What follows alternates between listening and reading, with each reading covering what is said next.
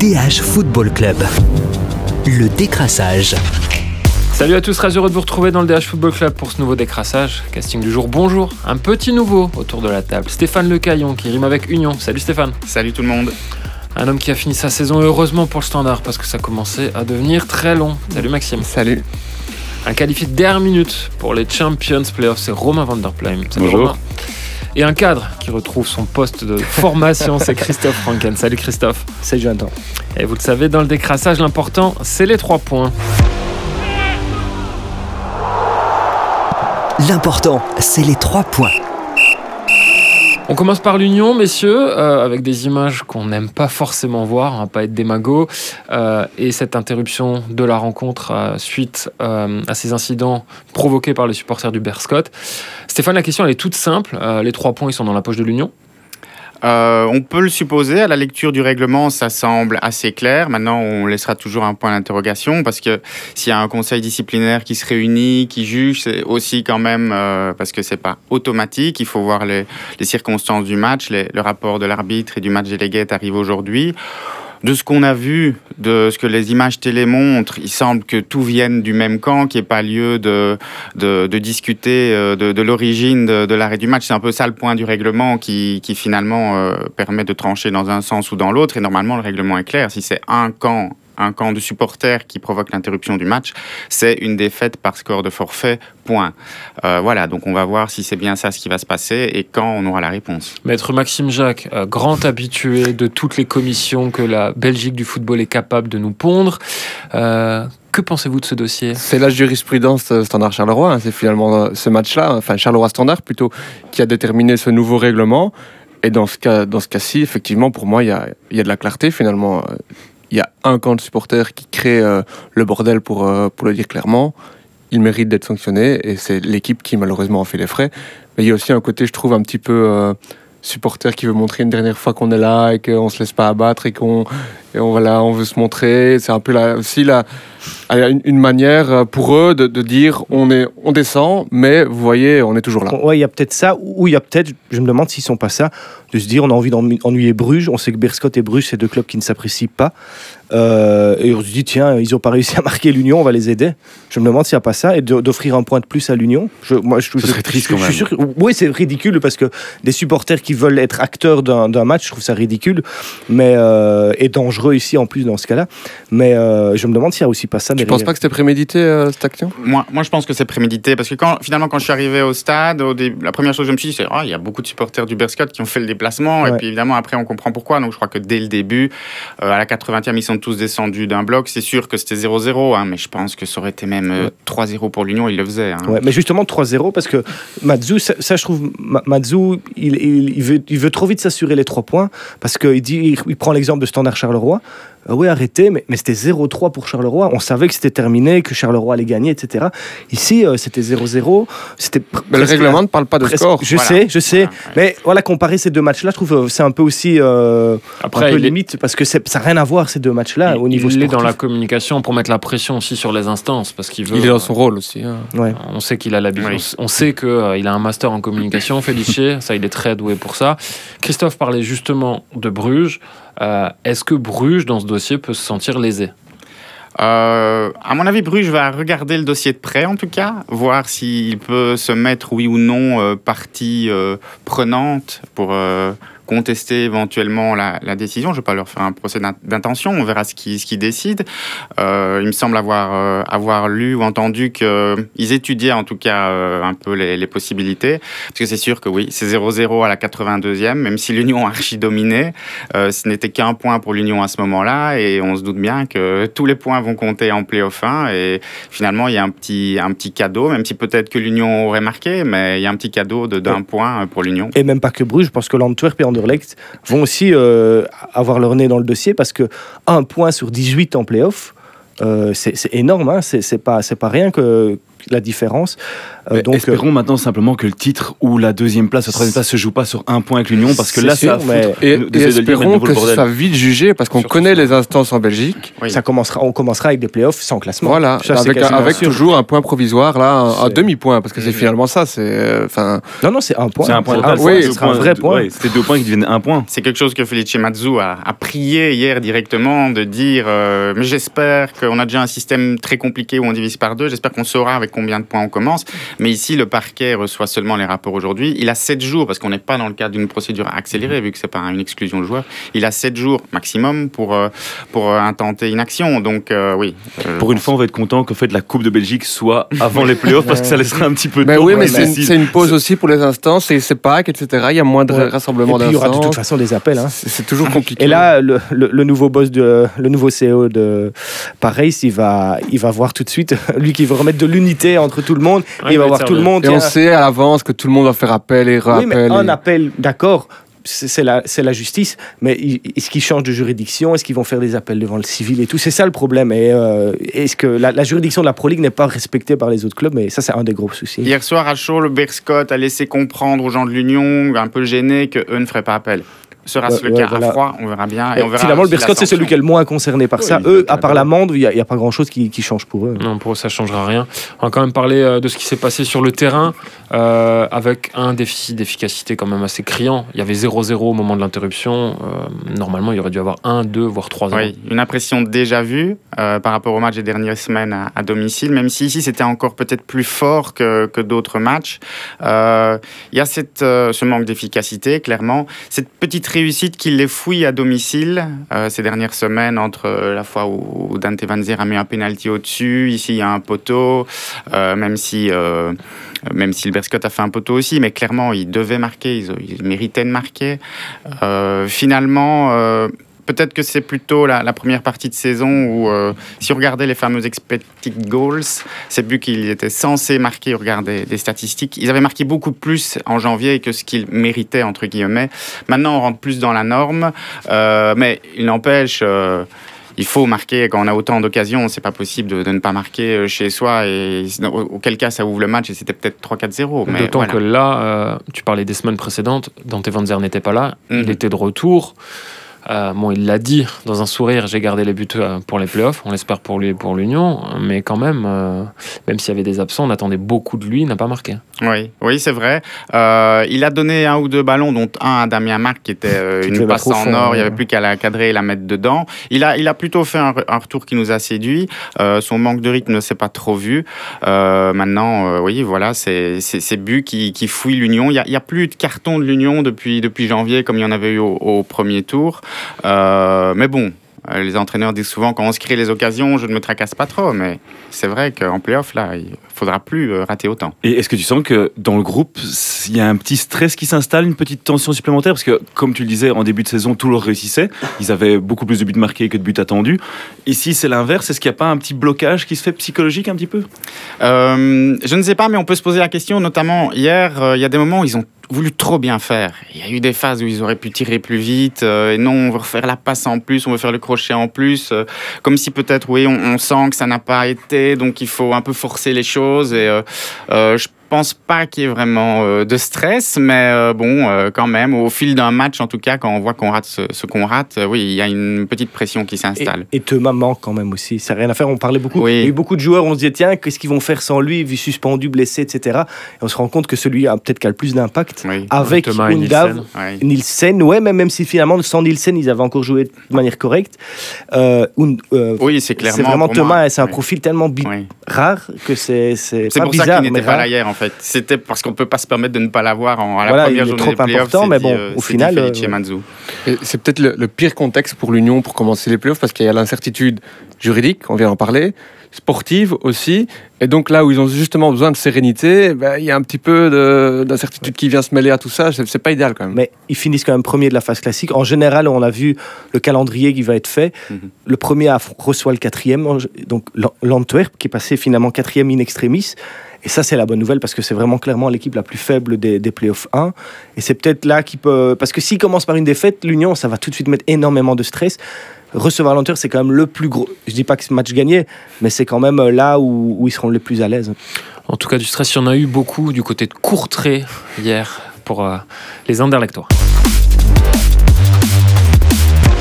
Une première finale de gagner avant une autre, telle est la question, Romain van der Pleim. Ah, ça c'est, euh, ouais, je sais pas vous prédire, mais la première finale est gagnée en tout cas, ça c'est clair. C'était pas une finale facile. Ils ont été avec le, le ah, je veux dire le, le courage, avec euh, le semi game management qu'on leur connaît. Donc c'est à dire qu'ils ont très bien fait les choses à certains moments, ils ont paniqué à d'autres. C'est euh, typique d'un de cette saison. Et je trouve que ce match résume un peu toutes leurs qualités, tous leurs défauts en, en 90 minutes. C'était assez assez fou à voir. Et oui, c'est premier objectif atteint. Maintenant, c'était peut-être le plus facile des deux, euh, sachant que la finale de coupe c'est quand même la Gantoise. En tout Ça- cas, ils l'ont fêté euh, cette qualification comme on fête un titre de champion presque. On n'avait jamais vu ça. Hein. Il y avait un énorme soulagement, mais, euh, mais je peux comprendre, la pression, elle était énorme. hein. On, voyait, on voyait à Gand, au départ à Gand, moi j'étais à Gand, ils n'y croyaient pas du tout. Euh, vraiment, ils sont abordé le match de manière très tranquille, quasi comme un match de fin de saison qui a plus, il y a plus d'enjeu. Euh, et ils ont seulement commencé à y croire vraiment. Et euh, de, de Gand, on sentait la pression qui devait folle qu'il devait y avoir à Courtrai sur Anderlecht. En plus, on voyait ce mauvais terrain. euh, en plus, rien rien quand même en Anderlecht. Donc euh, non, non, je comprends le, le- le soulagement parce qu'à la mi-temps, ils devaient se regarder, se dire et tous avoir en tête et pas trop oser le dire. On va peut-être réussir à foirer notre coup. Donc euh, Mais c'était une double pression chaud, hein. parce qu'ils imaginaient déjà que s'ils ne se qualifiaient pas pour les playoffs 1, puis après qu'ils perdaient la finale de Ouais, coupe, la saison était pourrie d'avance parce que même si ils arrivaient à avoir le ticket européen via les playoffs 2, c'est pas pareil. Ils arriveront pas à enflammer leur stade pour des playoffs 2, ils doivent prolonger leur saison un petit peu, c'est le pire ticket européen. Ouais, la pression, elle était gigantesque. On a beaucoup parlé euh, de ce qui s'est dit à la mi-temps. Vincent Compagnie s'en expliqué. Il a eu des mots très calmes, il a été très posé. C'est ce qui a permis aussi de rassurer son équipe qui, en première mi-temps, finalement, a paniqué. C'est sa philosophie depuis le début, continuer à jouer leur football, le changer un petit peu, ils ont joué plus direct avec plus de longs ballons, un peu plus de power play même si euh, on n'est pas non plus dans du football de championship euh, à l'anglaise, c'était voilà, ils se sont un peu adaptés au terrain, comme disait Christophe, c'était euh, un, un vrai champ de patates, tout petit terrain où, euh, où la pression courtrésienne faisait, faisait très mal. Et donc oui, Compagnie a dit continuez à jouer votre football, continuez à faire ce que vous savez faire de mieux, en adaptant certaines petites choses. Et voilà, chapeau à lui, c'est aussi euh, sa réussite d'avoir réussi Ouais. à, je crois que c'est peut-être là où Compagnie a le plus progressé en tant que jeune coach encore. C'est dans, dans son coachi- coaching à la mi-temps. Évidemment, on n'est pas une petite souris, on ne sait pas ce qui se dit, mais on peut voir une chose, c'est que le premier quart d'heure de la deuxième mi-temps d'Anderlecht est souvent très bon, il y a souvent des buts, alors qu'avant, c'était l'inverse. C'était vraiment le pire quart d'heure d'Anderlecht, avec, on sait, les, les arrêts de jeu de fin de match où il y a eu souvent euh, des retournements, mais vraiment le, deuxième, le quatrième quart d'heure, donc, était souvent, on, on se disait, mais qu'est-ce qu'ils foutent à la mi-temps? Est-ce qu'ils s'endorment ou quoi? Qu'ils reviennent si, si mal sur la pelouse Et là, c'est vraiment l'inverse. Donc clairement, Compagnie s'est sans doute remis en question. il y a quelque chose à changer. idéologique, donc, peut-être euh, plus pragmatique. Plus pragmatique, mais tout en regardant sa philosophie. Et pour rebondir sur ce que disait Christophe, euh, il y a six mois, il aurait mis Aïtelach dehors, il en aurait mis un autre dehors en disant c'était un coaching plus punitif, entre guillemets. Mhm. Ici, il dit non, je vous fais confiance, je vous ai mis sur le terrain, c'est qu'il y a une raison, et je vais vous faire continuer. Ici, ça a payé, même si Aïtelach n'a pas fait un grand match, il marque le but qu'il Ouais. faut et qui permet de relancer son équipe. Donc oui, pour ça, il a, il a grandi, et comme, comme Jonathan le disait, oui, peut-être un peu plus pragmatique dans certaines choses, mais sans jamais jouer du, du vilain football, si je peux dire ça. Il voudra jamais balancer des longs ballons devant. Il l'a fait une fois, je pense, c'était à Charleroi parce que le pressing Carolo était, euh, était intenable. Et il réussit maintenant ouais, à s'adapter, à trouver les petits défauts. Il l'a encore fait la semaine passée contre Charleroi, à trouver les petits défauts euh, de son adversaire et les exploiter à fond. Et oui, il a, il a nettement grandi. On le sait, il est arrivé sans aucune expérience de coach. Ça fait maintenant deux ans qu'il est coach full-time. Oui, il a progressé. Ça, Tu parlais, tu parlais des défauts euh, que Vincent Compagnie trouve dans l'équipe adverse. Il y en a dans la sienne. C'est notamment la défense. Quand on voit ce que Messaoudi euh, a fait à, à Magalan et à Hout, euh, on peut craindre le pire quand même quand il y a un joueur comme Tissoudali qui va se présenter face à eux. Bah c'est oui, c'est un, défaut criant dans la défense d'Anderlecht. Pour moi, c'est vraiment entre Gomez et Hood. Pourtant, ils s'entendent très bien euh, tous les deux. On les a vus un petit peu s'énerver. On a vu Hood au bout de 2-3 minutes faire euh, un signe de tais-toi ou alors communique. On ne sait pas trop bien, mais il semblait très énervé sur Gomez. Et je sais pas combien de fois, je les ai même pas comptés, que mes, mes Saoudi est passé entre les deux parce que Gomez, ben, il est souvent un rien trop haut. On sait que c'est son défaut. Et Hood, il est un rien trop lent. Et je dis un rien pour être sympathique. Euh, mais voilà, et ce- cet, espace était vraiment exploité. Karim Melossine, chapeau à lui d'avoir vraiment pointé ça et d'avoir réussi à, mettre des, joueurs qui jouaient entre ces, positions-là. Et oui, on parlait de Magalan aussi sur le, deuxième but de Courtrai. Je sais toujours, enfin, je sais pas si vous avez revu les images, je ne sais toujours pas ce qu'il fait. C'est, il regarde le ballon, il est dans son rectangle, il regarde le ballon. C'est euh, sans, agir. Oui, c'est vraiment la seule pièce du puzzle qui m'inquiète un petit peu peu pour, euh, pour les playoffs. Ça t'inquiète, euh, Maxime, cette défense anderlechtoise un peu ouverte à tous les vents, même s'il y a eu un très bon Van Krombrugge derrière eux hier? Ouais, mais je, je me dis que Compagnie est un ancien défenseur et qui peut trouver plus facilement peut-être les, les mots qu'un autre pour remobiliser cette défense. Et euh, en, en, par- en discutant euh, avec Kevin Sauvage, on disait Compagnie il a 36 ans. Il vient de fêter son anniversaire et c'est plus déjà un jeune coach. On a l'impression, tu disais Romain, il a beaucoup évolué. Et Ronaldo à 37 ans est toujours joueur. On sait que physiquement c'est c'est pas voilà les, les mêmes cas. Mais voilà, ce qu'il fait à 36 ans, parvenir comme ça euh, en une mi-temps à presque remobiliser une équipe, c'est quand même euh, du beau travail, je trouve. Tu parlais des mots de compagnie, il y a d'autres mots qui ont été prononcés euh, par un certain Kwame, qui le dit ouvertement. C'est peut-être la première fois, je pense, de la saison qu'on parle du titre comme ça, côté Anderlechtois. Qu'en pensez? Est-ce que c'est réaliste, messieurs Christophe? Oui, parce qu'une fois qu'on est en playoff, sauf s'il y a un cas de figure rarissime que vraiment il y a une équipe qui ou une équipe a une énorme avance, quand on regarde maintenant le classement et la division des points, Anderlecht a souvent été, il y a, dans, dans ces autres années, le, le chassé. Là devient le chasseur, c'est un coup de boost terrible. Il y a peut-être cette finale de coupe qui va encore plus les booster. Ils ont clairement raison de penser au titre. Euh, L'année passée, ils ont été quasiment bons dans les six matchs de playoff. Ils en ont gagné aucun. Euh, ça, c'est la différence qu'ils doivent faire. S'ils sont toujours aussi bons, mais cette fois avec l'efficacité qui est là cette saison, euh, ils ont clairement, ils, ils peuvent se dire, on peut gagner partout, même à Bruges, même contre l'Union. Donc, euh, ils ont raison d'y penser. C'est pas pour ça qu'ils vont y arriver. Il y a deux choses interview. Déjà, pour préciser, Kwame, on lui a juste demandé quels sont les objectifs pour la suite, et c'est lui qui est venu directement avec le titre. On lui a pas tiré les verres du nez, c'est pas une phrase forcée, c'est vraiment lui qui a, qui a voulu le dire. Donc c'est, ça en dit long quand même sur, euh, sur ce qu'il ce qu'il pense. Et Van Krombrugge a dit aussi, ok, on était en playoff l'année passée, mais c'était pas pareil. Il dit vraiment, on arrive ici avec un autre statut, avec une autre confiance, un autre niveau de jeu, et donc ça montre aussi des ambitions, parce que c'est vrai que l'année passée, ils avaient je vais pas dire eu un peu de chance, mais ils surfaient sur une vague de positivisme avec euh, qui cartonnait, Hachimeru qui cartonnait, mais ils n'avaient pas cette, je veux dire, cette structure de jeu qu'ils ont réussi à créer maintenant et qui, moi, me laisse penser qu'ils peuvent au moins viser le top 3, donc une place de mieux que l'année passée, donc une meilleure, un meilleur ticket européen, logiquement, en mettant de côté le fait qu'il y, qu'il y a la coupe. Donc oui, je- je les imagine bien, en tout cas, essayer quelque chose. Et on le disait, l'Union peut perdre le premier match, et Anderlecht se retrouve en fait à 3 points l'Union s'il gagne, si je dis pas de bêtises. Il faut le dire parce que là, ils sont troisième. S'ils sont top 3, donc troisième, ils seront déçus. C'est le top 2 minimum et donc l'éventuelle Ligue des Champions, même si on sait que le parcours se complique très fort avec les résultats européens. Maxime, tu les vois où, les Anderlechtois en playoff Euh, top 2, je pense que c'est tout à fait envisageable par rapport à leur qualité de jeu. Et ce qui me fait rire dans ces pré-playoffs, dans ces communications d'avant-playoffs, c'est qu'on a le leader et l'entraîneur du leader qui ne veut lui absolument pas parler de titre. Et puis on a le quatrième qui arrive, qui débarque, qui se qualifie sur le fil et qui dit on va être champion. Troisième, s'il te plaît. Oui, troisième, ouais, qui était, ouais. quatrième encore euh, euh, quelques heures plus tôt. Donc ça, c'est assez symptomatique du bouleversement psychologique qu'amène cette division de points par deux et ces playoffs chez, chez ben, tout le monde. Et euh, je rappelle aussi que le Standard, à plusieurs reprises, en, en terminant sixième, a fait des super playoffs, a été champion ou presque. Mhm. Et euh, là, on était quatrième, donc c'est quand même deux places de mieux. Donc pour moi, le voir gagner deux places et être dans le top 2, c'est tout à fait... Enfin, Bon, enfin, une place, c'est tout à fait envisageable. clair que le grand grand favori c'est Bruges qui est vraiment qui est sur une vraiment qui, qui marche sur l'eau pour l'instant qui est vraiment au-dessus du championnat donc euh, voilà je me réjouis de voir leur, leur entame de playoff mais s'ils arrivent à garder la même forme euh, ça- honnêtement ça va être une formalité pour eux parce qu'ils sont au-dessus Mais c'est cliché ce que je vais dire. formalité était dur avec l'Union parce que l'Union, euh, certes, a perdu des points, hein, mais n'a pas mal joué fond- fondamentalement. Euh, donc je pense quand même que l'Union va pas être un oiseau pour le chat. Est-ce qu'ils vont aller au bout? Bon, c'est c'est sûr que c'est c'est maintenant ils ont, ils ont eu 12 points d'avance sur Bruges, ils en ont ils en ont perdu la moitié, c'est c'est énorme. Mais je pense pas que ça va être une formalité. Mais pour revenir sur la question de l'am- l'ambition, c'est amusant parce que moi je dirais plutôt qu'il y a une similitude avec l'Union, c'est que l'entraîneur ne veut pas crier l'ambition du titre. Et j'ai cru comprendre que hier euh, comme d'habitude. Vincent Compagnie reste euh, la, la semaine Match prochaine avant de parler du reste. Felice Mazzu c'est la même chose. Et par exemple la, la semaine passée après le standard Casper Nielsen lui disait ah ben moi l'objectif euh, c'est le titre. Et on voit que les joueurs euh, les joueurs le disent. Euh, bon ben c'est bien. On a assez de on a assez de fois où des, des équipes refusent de- d'afficher une ambition à part euh, le club de Bruges finalement que pour ne pas euh, ne pas s'en réjouir. J'aimerais vraiment que la première journée de playoff, ce soit vraiment le classique 1 contre 4, 2 contre 3, et que le 3 et le se resserre. 4 gagnent, et qu'il y ait vraiment, alors ce sera un championnat de fou, parce qu'en en fait, toutes les équipes seraient en, en 3 ou 4 points, Mhm. et il resterait encore 15 points à distribuer. Honnêtement, pour l'amateur de football neutre, ce serait le scénario idéal, et on s'amuserait comme des fous, je pense. Dans le match par match, il y a d'abord ce match contre Gand.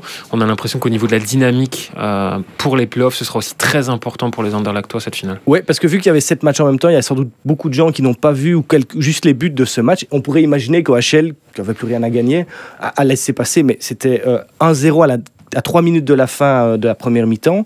OHL faisait une bonne mi-temps en défendant bien, a vraiment essayé de bien jouer au foot, a eu une grosse occasion à 0-0, mais simplement ils se sont fait déborder, noyer par Gand qui était tellement plus fort.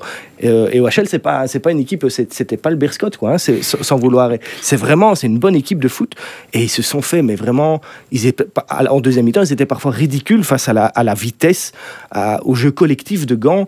Et on sent que Van Azebroek, vous voyez, on, le connaît tous, Van Azebroek, il est là debout devant son banc, et on le voit souvent avec ses grands bras devant qui gère. Et en fait, là, pas du tout. Il a passé son temps à applaudir ses joueurs avec des pouces levés parce qu'ils étaient toujours à la bonne place. On sent que les automatismes sont là dans cette équipe. Vadi, c'était pas là. On n'a quasi pas vu. De Sar a fait un super match à sa place. Euh, ça tourne. Ouchlager, il, est- il, il revient de blessure un petit peu, etc. Il est monté euh, vraiment un joueur. euh, On a l'impression que c'était un joueur de Ligue des Champions qui est rentré dans un match de, de- de amateur. Enfin, vraiment, c'est un, un noyau plus qui est vraiment impressionnant. Et, euh, et pour moi, ils sont favoris pour la finale. Je dis pas que c'est euh, grand favori contre le- l'outsider, mais si je devais dire 51-49, c'est en faveur de. Mais, mais cette équipe a deux visages. Cette équipe a deux visages. Tu les as vus en Europa League. Bon, voilà, ils n'étaient pas peut-être motivés à 110%, mais il y a aussi, la- la- ils peuvent passer totalement à côté d'un match en jouant bien, en ne marquant pas et en se faisant prendre à leur propre jeu. Ça, ça leur arrive quand même assez souvent. Mais ça leur arrive moins. Ça leur arrive moins, et surtout, ça leur arrivait quand ils jouaient les semaines à, à trois matchs par semaine. Là, maintenant, ça va être un match par semaine. Quand Tariq Tissoudali n'était pas là. C'est ça. Et surtout, finalement, il, il ne leur reste peut-être qu'un match à jouer dans ce, dans ce truc. S'ils gagnent la finale de coupe, les playoffs 2 ne servent à rien pour Gand, ce qui va d'ailleurs aussi euh, être un- un- une bizarrerie du foot belge. Euh, mais eux, vraiment, c'est finale de coupe à fond. Ils sont hyper confiants. Et euh, voilà. Et Anderlecht n'a pas un joueur aussi fort que Tissoudali. Si Vadis est là, c'est quand même le meilleur milieu de terrain de, Belgique pratiquement. Euh, voilà, vraiment, Rouf, est bon, la défense est très très solide. On en parlait de celle d'Anderlecht. Euh, Il y aura une interview que vous retrouverez de, Châtel et Gilet. On a, on a reparlé Coupe de Belgique avec eux. Et je leur ai demandé de constituer le 11 en choisissant dans les deux noyaux. La défense est 100% grantoise, hein, c'est défense centrale. Ça dit Est-ce que ce c'est pas la meilleure défense de Belgique, cette- ce trio-là, Ah, honnêtement c'est costaud, vraiment, Qualitativement parlant. C'est costaud, vraiment. Ngado, il est à enfin, l'allemand. il est costaud. Ouais. Et euh, non, non, c'est Anche Olsen, on le met, voilà, il est sur le banc, on le met, on a l'impression qu'il joue, vient de jouer 40 matchs de suite. Non, c'est très solide. donc, Christophe euh, voit Gand favori de la finale. Romain? Je Très vais vite. dire Gant aussi parce que euh, interrogation sur aussi de Verskaren et maintenant de Gomez en plus pour Anderlecht. Si Vadis revient, voilà, il y a un rapport de force qui est à l'avantage de Gant là. Stéphane Oui, je vois Gand, il me semble au-dessus. En plus, c'est leur dernier match. euh, Ils ne peuvent pas se permettre de le rater. Maxime Moi, je dis Anderlecht par contradiction et on se voit lundi prochain. C'est la bagarre. Attention, lundi prochain, Mardi prochain. mardi prochain. Mardi prochain. Parce que le mardi lundi, prochain- c'est la finale et mardi, donc. Et mardi prochain, le standard sera en vacances. Voilà, c'est fini. Enfin, Maxime, elle était longue cette saison. La question, euh, c'est et maintenant, que vais-je faire? C'est incroyable de se dire qu'une saison a été longue alors qu'elle se termine le 10 avril. C'est tout le paradoxe du, du standard cette saison. Euh, maintenant, ben, il y a un calendrier. hein. 13 avril, d'abord, réception ou non de la licence par la commission des licences. Donc, c'est la première chose. Pas beaucoup de suspense, mais on garde quand même avec le standard toujours une petite réserve parce qu'on sait qu'il peut y avoir un oubli de document euh, ou mal, scan- scanné. On ne sait jamais ce qui peut arriver. Ensuite, euh, 15 avril, closing, donc fermeture euh, de, la, de la vente du club, finalisation de la vente du club. Donc là, tout est au- aussi euh, sur les rails pour que ce soit le cas. Ensuite, les joueurs reprennent l'entraînement samedi pour 4 semaines. 4 semaines de travail de fond, une pré-préparation pour la saison prochaine. Euh, dans quelle ambiance Euh, Honnêtement, euh, on a pu s'entretenir avec l'un ou l'autre joueur en off, comme on dit, hier après, après le match. Ils n'ont pas énormément envie de s'entraîner pendant 4 semaines, ça je peux vous le dire. Et surtout, voilà, il n'y a plus d'unité dans cette équipe. Chacun regarde un petit peu qu'est-ce que je vais faire l'an prochain, est-ce qu'on va me conserver? Et c'est ça les grandes questions, c'est quel organigramme, quel staff, quel joueur. Et on a beau parler avec tout le monde, personne ne sait ce qui va devenir de, de la- de l'avenir. Finalement, ceux qui en savent le plus, c'est nous, parce qu'on a rencontré les, les propriétaires, euh, les nouveaux propriétaires du Standard, et on a bien compris que voilà, ça allait beaucoup, beaucoup bouger dans les semaines à venir, mais pas dans l'immédiat. Ils vont prendre le temps, ils se disent c'est une période intéressante parce qu'on a plusieurs semaines, donc c'est une opportunité pour prendre pas mal de recul et faire les bons choix et mettre les bonnes personnes aux bons endroits.